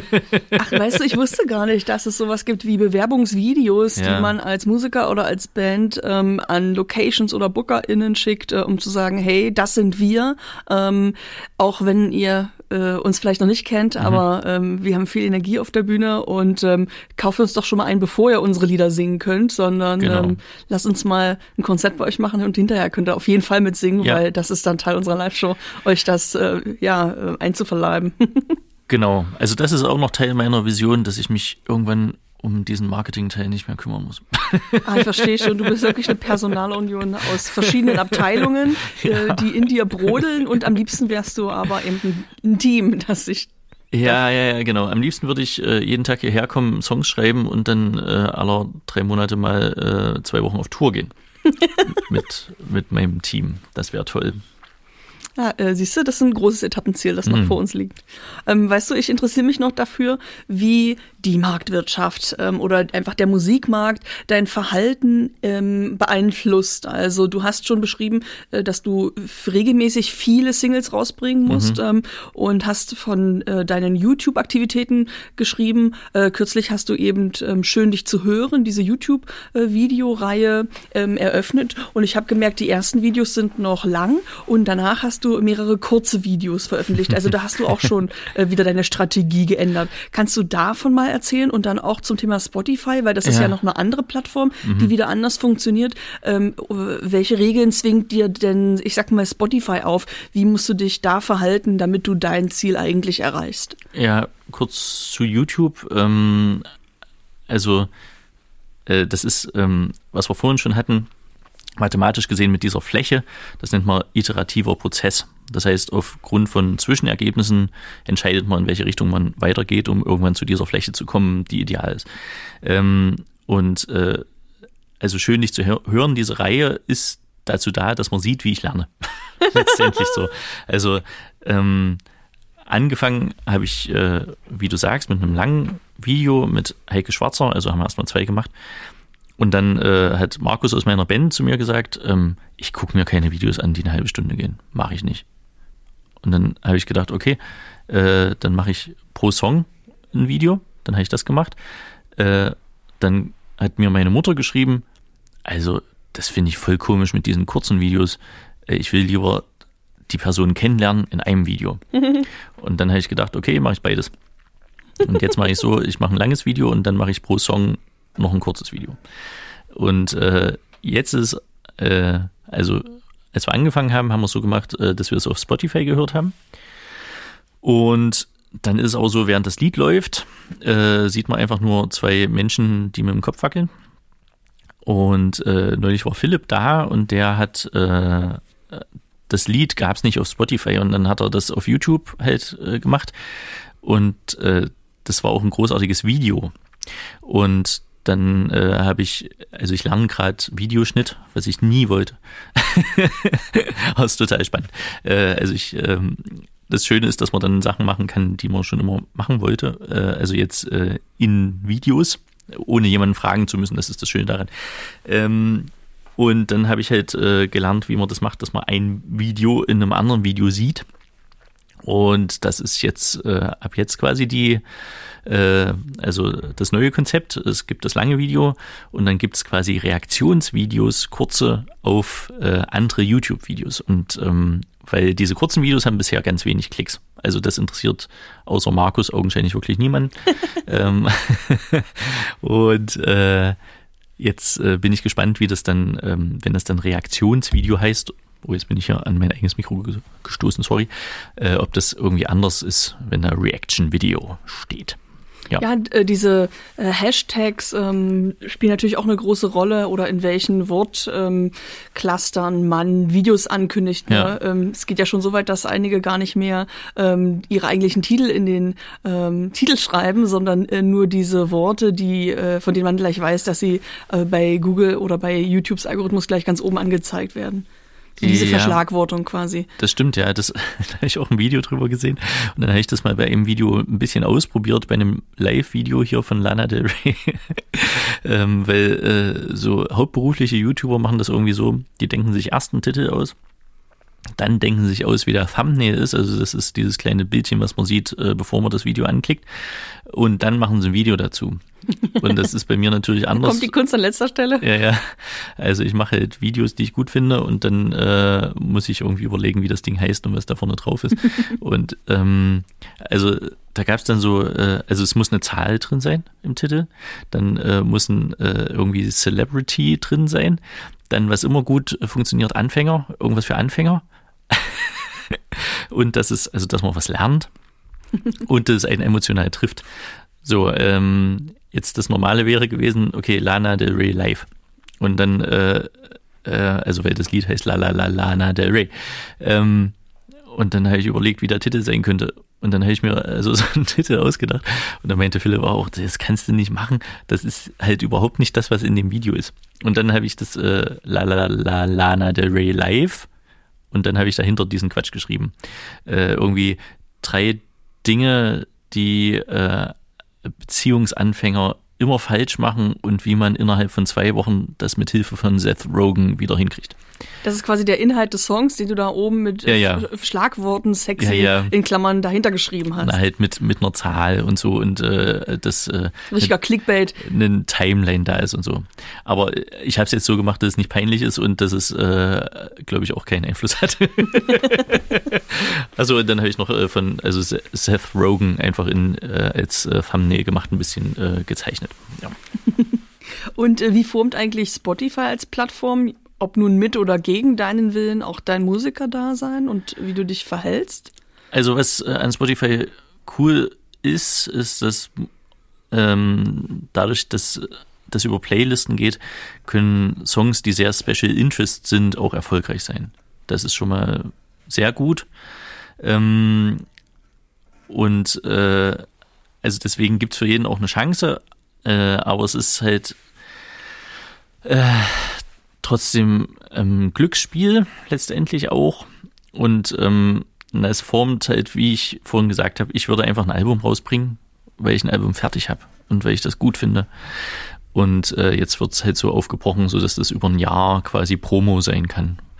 Äh, ja, und dann dieser Mist, dass man auf Instagram eigentlich, damit man ähm, in diesen Algorithmus da reinrutscht, muss man eigentlich jeden Tag was machen. Boah, und das ist so anstrengend, äh, weil ich ja nicht jeden Tag was Interessantes habe. und weil ich ja eigentlich auch niemanden nerven will. Ne? Also man sieht es dann immer, äh, also man hat äh, zehn Abonnenten dazu gewonnen und sieben verlor oder so. Also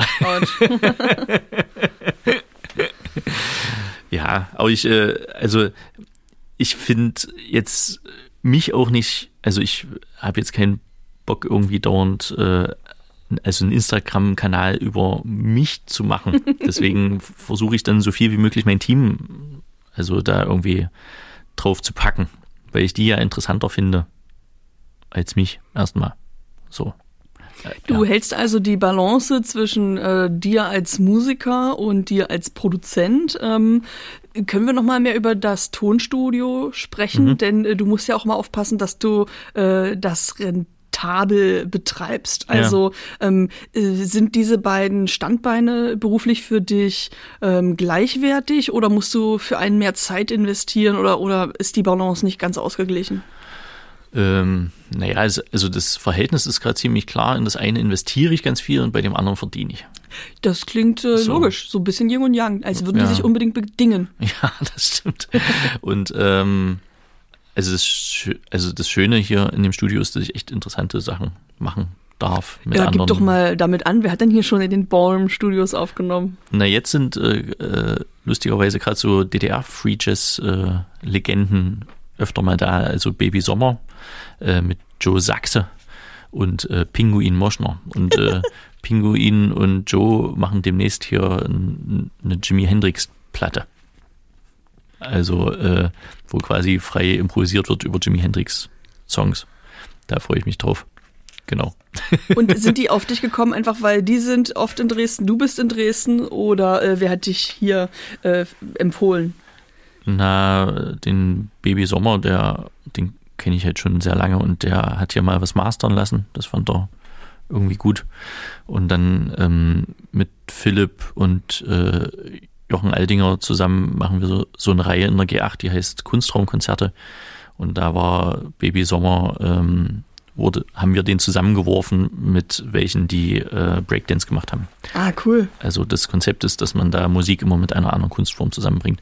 Und darüber haben wir auch ein Video gemacht, weil es auf YouTube gibt und das fand er irgendwie auch ganz toll und den Sound fand er toll und äh, deswegen wollte er dann wieder hierher. ähm, und ist dein Studio dafür da, dass man Dinge aufnimmt, die man schon, ähm, die die Bands ähm, schon längst probiert haben und wo sie fertige Vorstellungen haben und dann herkommen und das professionell produzieren? Oder ist das auch so eine Art Experimentierraum? Also was passiert hier noch? Es gibt beides. Es gibt äh, auch Sachen, wo ich einfach nur Tontechniker bin und nicht Produzent. Ähm, und es gibt aber auch, äh, also eine Sache war prozessmäßig total schön, bloß das quasi ergebnismäßig äh, nichts gebracht hat.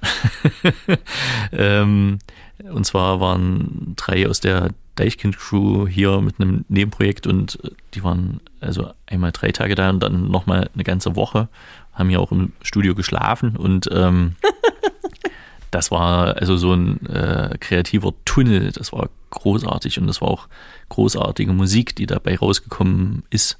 Also äh, die waren hier so mit Live ähm, Techno-Sachen quasi, also so äh, äh, 808 und ähm, also so Drum Machines und haben dann hier im Kreis, also dafür ist das Studio sehr gut, dass hier mehrere Leute äh, gleichzeitig was machen können, ähm, haben die äh, dann einfach Musik kreiert hier drin und es war total schön. Und danach haben sie sich dann leider aufgelöst. Aber es hatte nichts hiermit zu tun.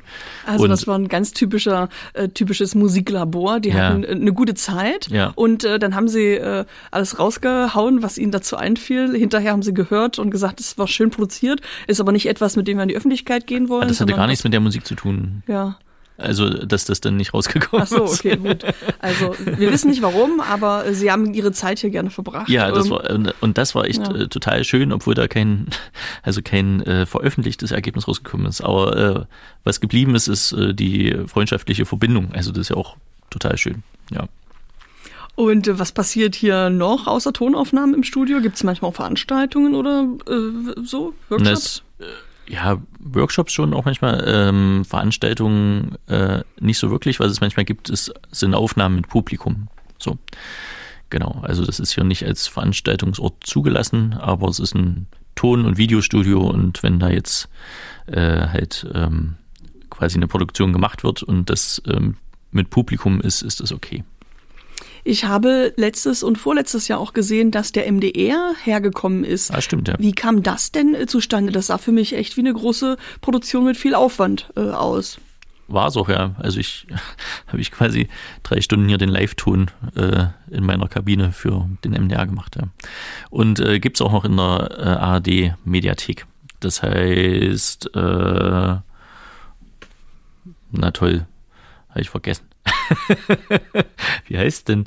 Äh, Dienstags direkt ist das eine und äh, ja, es hieß, glaube ich, also die waren zweimal da und ich glaube, es heißt beides mal Dienstags direkt. Was war denn das für eine Produktion? Worum ging es da? Na, und wie war, sind die auf dich gekommen auch? Naja, auf mich gekommen. Äh, also kennen tut man sich in dieser Stadt halt. Äh, und ich mache auch manchmal hier kleine wie Privatzusammenkünfte, wo einfach Presseleute da sind und äh, das, die sich auch gegenseitig mal kennenlernen. und Also darüber kleine nicht- Soirees und- unter Ausschluss der Öffentlichkeit. Genau, und sie darüber jetzt nicht berichten müssen, dass sie das tun. Ja, und da fühlen die sich immer sehr wohl. Und äh, das hat auch wieder keine direkten Auswirkungen, aber es hat manchmal Jahre später Auswirkungen wie sowas. Ah, du bist also ein Knotenpunkt und ähm, äh, baust dein Netzwerk auf, in dem es nicht nur darum geht, dass alle dich kennen, sondern dass du auch Leute zusammenführst, um zu schauen, wie die miteinander Synergien ähm, ähm, hervorbringen können. Genau, also das ging jetzt während Corona nicht, aber das geht ja jetzt wieder langsam los. Jetzt äh, am Freitag ist hier zum Beispiel auch ein Empfang vom Filmfest abends. Also Ah, für cool. geladene Gäste. Aber Und wie kommst du dazu? ähm, na, ich äh, sponsere seit einigen Jahren äh, den ähm, praktischen Teil des Goldenen Reiters für Filmton. Also man gewinnt quasi Geld äh, von ähm, einer anderen Firma, die äh, also die, also das ist sehr cool, wenn man da gewinnt, weil die Firma nämlich Musik lizenziert für Filme. Das heißt, wenn die einem auf dem Schirm haben, das ist fast noch besser als äh, das Geld, was die geben. Und der andere Teil ist halt, dass man Tage hier im Studio äh, gewinnt, quasi. Wie bist du auf die Idee gekommen? Na, ich bin nicht auf die Idee gekommen, das war damals Katrin Küchler, die das Filmfest geleitet hat.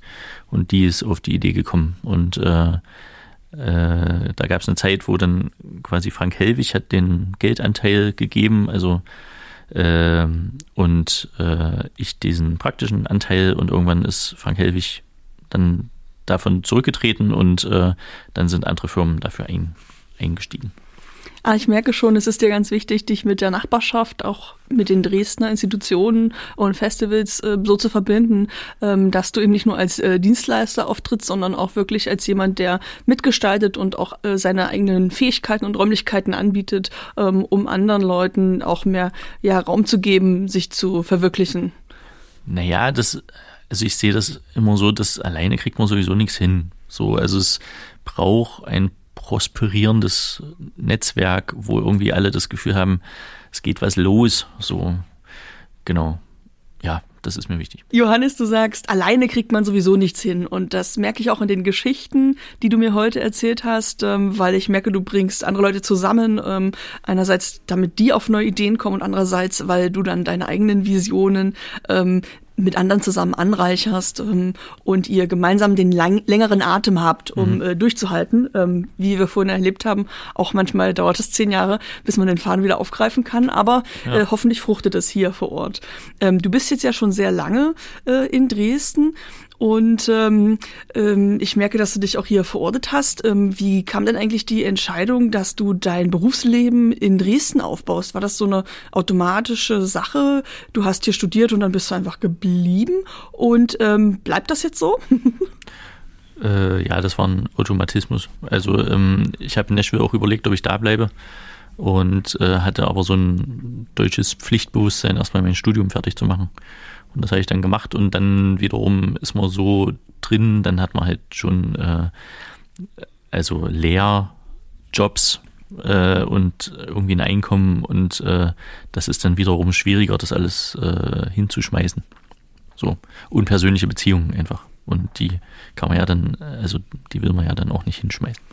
Und das heißt, äh, Dresden ist die Stadt, in der du auch in Zukunft arbeiten möchtest? Oder ähm, äh, manche Leute sagen, mit 40 brauche ich nochmal einen neuen Wind um die Nase. Ich baue nochmal alle Segel ab und äh, sattle mich woanders. Na, 40 bin ich ja gerade geworden äh, und bin noch hier. Aber ich habe äh, so, also eine der Visionen, wo man jetzt nicht weiß, äh, ob die dann umgesetzt wird, ist schon, dass ich irgendwie in acht bis neun Jahren vielleicht einen größeren Teil des Jahres äh, in New York zum Beispiel verbringe. Ah, das heißt so, ähm, du äh, schwärmst noch von den Zeiten, wo du dich auch von verschiedenen Orten regelmäßig beeinflussen lassen konntest mm. und auch Bande überregional entwickeln konntest, um vor allen Dingen dann auch Dinge zusammenzubringen, die, ich muss mal ehrlich sagen, ja sonst niemand zusammenbringt. Also ich sehe ja sonst nicht so viele Einflüsse in Dresden, wie Nashville mit Dresden verbunden werden kann. Aber in dir als Person und deinem Studio als Raum ähm, ist das ja ganz lebendig. Und ähm, das klingt jetzt so, als würdest du sagen, ähm, du willst mal wieder ja, neue Verbindungen knüpfen, die es sonst in Dresden nicht gibt. Ohne jetzt halt in Dresden deine Kontakte oder deine Umgebung zu verlieren. Ja, genau, das ist das Ideal. Äh, wir werden sehen, wie gut ich das hinkriege. Ähm, das äh, bringt mich doch direkt äh, zur Überleitung zu meinen letzten drei Fragen. Du weißt, mhm. das sind immer die gleichen ähm, und deswegen äh, schnupperst du schon, äh, dass ich von dir gerne wissen will, was möchtest du denn in Dresden mal erleben? Der Philipp hat mir neulich bei Schön dich zu hören, ähm, also das ist Sonntag rausgekommen, äh, einen Song vorgespielt. Der kommt morgen noch mal als kurzes Video. äh, und zwar Lawrence aus New York. Und da ist eine Sängerin dabei, die hat, also kann fast so gut singen wie Aretha Franklin. So.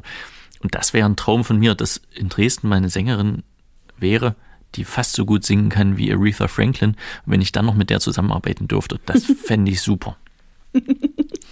Und äh, was möchtest du uns empfehlen? Gibt es einen Podcast, einen Film, eine Band, einen Ort oder ähm, ja, ähm, eine Location hier in Dresden, die noch nicht genug Aufmerksamkeit bekommen hat? Ich empfehle das Konsumgut Ost, das dieses Jahr das erste Mal stattfinden wird im Sommer. Am 16. Juli. Siehst du, das weißt du besser als ich. Und äh, äh, das findet in Chemnitz und Dresden statt äh, mit den gleichen Bands. Die äh, spielen dann quasi verkehrt rum und äh, sind dazwischen auf der Autobahn. Also am gleichen Tag spielen mhm. alle Bands zwei Konzerte ja. und das Line-up von der einen Stadt ja. ist dann genau andersrum in der anderen ja, Stadt. Genau. Da hoffe ich also, dass es keinen Stau gibt. Das ist ja genau. witzig. Davon habe ich noch nie gehört. Was für ein cooles Konzept. Ähm, ja, das empfehle ich, äh, weil ich wünsche Philipp, dass das erfolgreich wird und er nicht schön scheitern muss. Das wäre blöd. Ähm, und jetzt möchte ich natürlich auch von dir wissen, du hast schon beschrieben, du hast ähm, als Musiker angefangen, ähm, auch gleichzeitig dein Tonstudio aufgebaut, also äh, bist auch mit Schnitt und mit Videotechnik verbunden, ähm, hast dir in letzter Zeit äh, selber auch ja Videotechnik ähm, angeeignet, um eben nicht mehr alles ähm, für alles Hilfe zu brauchen, sondern vieles auch äh, als Person selbst erledigen zu können. Gibt es eigentlich eine Teilbranche, äh, auf die du auch schon schielst, mit der du gerne mal zusammenarbeiten möchtest? Ähm, wie ich schon gesagt habe, bei den Kunstraumkonzerten ähm, machen wir ja mit verschiedenen anderen Künsten zusammen. Deswegen sind da schon noch ein paar andere Teilbranchen direkt abgedeckt. Ähm, was ich gerne mal wieder machen würde, wäre mit der Softwarebranche zusammenzuarbeiten. Also einfach, dass ich bei Games die Mucke mache und die Geräusche. Ah, dann wirst du auch zum Soundkünstler quasi. Äh, ja, das habe ich schon mal gemacht für Queo, die ja auch neulich äh, hier in dem Post Podcast waren. Äh, da habe ich für die ähm, für so ein Online-Spiel für mit Magdalena Neuner äh, so ein Biathlon-Spiel die Geräusche gemacht. War schon sehr lange her. ähm, weißt du, mir gefällt ganz gut, äh, wenn ich mich so mit dir unterhalte, klingt das alles sehr professionell, gerade auch in diesem Setting. Hier sind überall Kabel und Stative, mehrere Instrumente, manche auch äh, sehr raumgreifend. Ähm, ich sehe Beleuchtungsmittel und äh, viele Dinge, die man so äh, äh, braucht, um Bühnen und Shows zu inszenieren. Und gleichzeitig hast du aber noch so, eine, ja, so einen kindlichen Humor und so einen Experimentiergeist. Ähm, da finde ich, äh, kommt der ähm, ja, das ist so, eine, so ein Clash aus äh, super Profi-Equipment und ähm, verrücktem Herangehensweise. das ist sehr charmant und ähm, Dankeschön. kann nur noch mal sagen, ich bin ja heute nicht das erste und erst recht nicht das letzte Mal hier. Ähm, ich genieße das sehr, dass du und deine Räumlichkeiten ein ganz toller Gastgeber bist und viele Leute sich hier wohlfühlen und du eben ähm, auch diejenigen hier einlädst, die nicht nur ihr Geld hier lassen, um äh, etwas produzieren zu lassen, sondern dass du das ja auch wie einen ähm, kulturellen Ort in diesem Stadtteil, in diesem dieser Stadt begreifst, ähm, um Leute zusammenzubringen und ihre Ideen zu hören und zu schauen, wie du sie dabei unterstützen kannst, die in die Tat umzusetzen. Und das finde ich eine nachhaltige und reichhaltige Nachbarschaftsarbeit. Und ja, dafür möchte ich dir herzlich Danke sagen. Vielen, vielen Dank, dass du immer wieder kommst. Da freue ich mich sehr. hm, sind natürlich alle gespannt, wen wir in der nächsten Folge hören. Oh ja. Ähm, ich verrate es einfach mal, denn wir haben ja den äh, Musikmonat April, also der die Branche des Monats ist ähm, Musik in dem Fall. Wir gestalten Dresden wird zehn Jahre alt und ähm, wir bringen ja pro Monat zwei Folgen raus. Ähm, Folge zwei hat dann natürlich auch mit Musik zu tun. In dem Fall kommt Martel, besser bekannt als, nee, andersrum, es kommt Martin Fetschmelka, besser bekannt als Martel von Landstreicherkonzerte. Dem zeige ich direkt meinen Booking Reel. Mal gucken, was der sagt. Auf jeden Fall, ob er dich dann zu seinen nächsten Picknickkonzerten einlädt. Auf jeden Fall äh, kennt der viele Bands ähm, und ist ein toller Konzertveranstalter, äh, der ähm, an vielen Orten, gerade auch im Osten, ähm, Festivals macht und dafür sorgt, dass es hier richtig gut was geht und dass auch äh, frische MusikerInnen und Bands aus dem Osten äh, ja in den Umlauf kommen, muss ich ehrlich mal sagen. Also er ist selber ja. auch ein Algorithmus, wie ich finde. ähm, und das wird mich sehr interessieren, äh, wie er als Booker und Eventmanager ähm, auch überregional viel Bass kreiert. Also da das sind stimmt, wir quasi ja. auf der anderen Ebene. Cool. Da bin ich ganz gespannt. Und ähm, ja, auch. Äh, du auch. Du wirst nämlich wieder dabei sein, in dem Fall hinter den Reglern. Ja, so wird's. Vielen Dank, dass du heute da warst. Vielen Dank, Caro, für die Einladung. Ciao. Ihr wollt Caro quetscht aus etwas Gutes tun? Dann klickt auf diesen Podcast folgen und hinterlasst eine Bewertung bei Apple Podcast. Wenn ihr in dieser Folge etwas erfahren habt, das ihr zuvor nicht wusstet, dann empfehlt meine Interviews mit kreativen DresdnerInnen gern weiter im Freundeskreis, im Kollegium und in der Nachbarschaft. Caro quetscht aus entsteht in Kooperation mit WGD. Wir gestalten Dresden. Der Branchenverband der Dresdner Kultur- und Kreativwirtschaft macht nämlich AkteurInnen und ihre Kreativprodukte sichtbar und fördert Cross-Innovation innerhalb der zwölf Teilbranchen. Wir sind auch Mitglieder bei WGD und produzieren diesen Podcast gemeinsam hier in den Ballroom Studios in Dresden. Mein Name ist Johannes Gerstengabe. Und ich bin die Moderatorin Caroline Gerlach. 2022 wird WGD zehn Jahre alt. Wie praktisch, dass nicht nur das Jahr, sondern auch die Kultur- und Kreativwirtschaft durch zwölf teilbar ist. Somit feiern wir 365 Tage lang Geburtstag und stellen jeden Monat eine andere Branche des Monats vor. Im April sagen wir Happy Birthday Musikmarkt und sprechen in zwei Folgen mit Kennern der Branche. Zuerst kommt Johannes Gerstengabe, der ist einerseits Betreiber der Ballroom Studios Dresden und tritt andererseits als Musiker mit seiner Band Johannes und die Gerstengabe auf.